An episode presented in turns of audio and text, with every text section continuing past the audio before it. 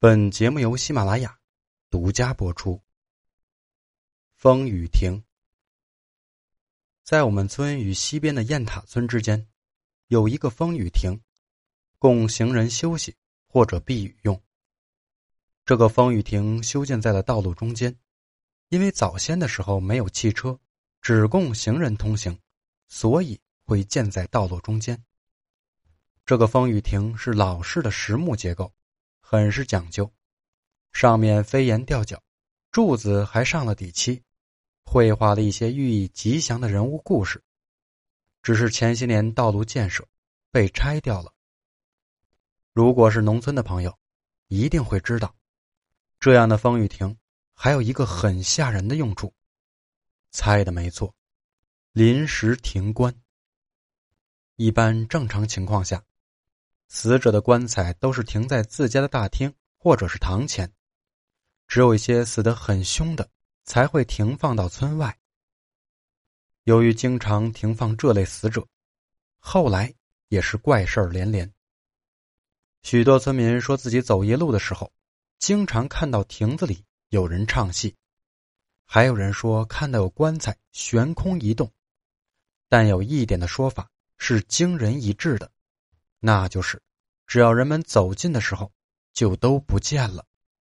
我想要么是这些人身上的阳气很重，要么就是这些东西也害怕人，或者说他们本身并没有恶意，只是单纯的出来，恰巧被人看到了而已。可是，我接下来要说的这件事儿，也许你听完，会真的有不同的体会。有一年夏天，我们村有一个小伙子，姓黄。我们村姓林的比较多，姓黄的好像就那几家。这小黄同学也是年轻气盛，他很不服气村里人常说那方雨婷闹这闹那的，都什么年代了，还信这些？而且那么多人都见过了，为什么他就一次没见着呢？村里人就说。你要是不信，去那儿睡一晚上试试。其实村里人也就那么一说，没想到这小伙真去了。年轻人就是冲动，做事儿不考虑后果。那是一个夏天的夜晚，山村的夜晚还是比较凉的，因为山风较大。这小黄同学带了一张竹席子和一条薄被就去了。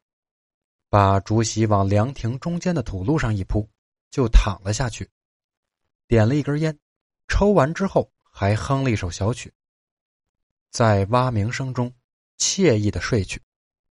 也不知道睡了多久，他就感觉鼻子痒痒的，有东西抚来抚去，迷迷糊糊的睁开眼睛，看到有一根很粗的麻绳，从亭子顶部一直垂到他的脸上。因为他是睡在亭子中间的路上，所以睁开眼，首先看到的一定是亭子顶部。正当他还有些迷糊，在想这麻绳是谁恶作剧故意吓他的时候，绳子开始大幅度的晃动，接着，在漆黑的顶部出现了一双很老式的绣花鞋，而且，好像正顺着绳子往下面滑。这下他有些清醒了，不过这小子胆子也确实够大，没有跑，也没有叫，继续默默的看着。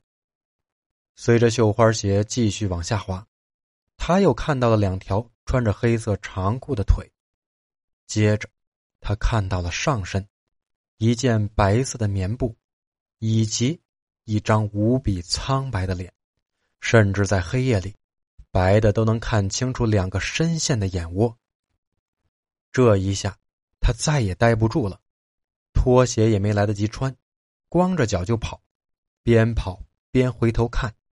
天哪，那个穿着白布单绣花鞋的东西，似乎就在他身后飘。手里的麻绳似乎还拖着一副黑黑的悬空的棺材。这下他真的吓疯了，狂奔之中。从我们村一座小桥上面摔到了小河的河滩上。我们村河滩上都是小小的鹅卵石，他是膝盖先着地，然后是胸部，所以没有造成致命伤。虽然捡回一条命，但后来一条腿截肢了，付出的代价也是足够惨重的。后来风雨亭拆了，但小黄同学那一条腿却是永远也找不回来了。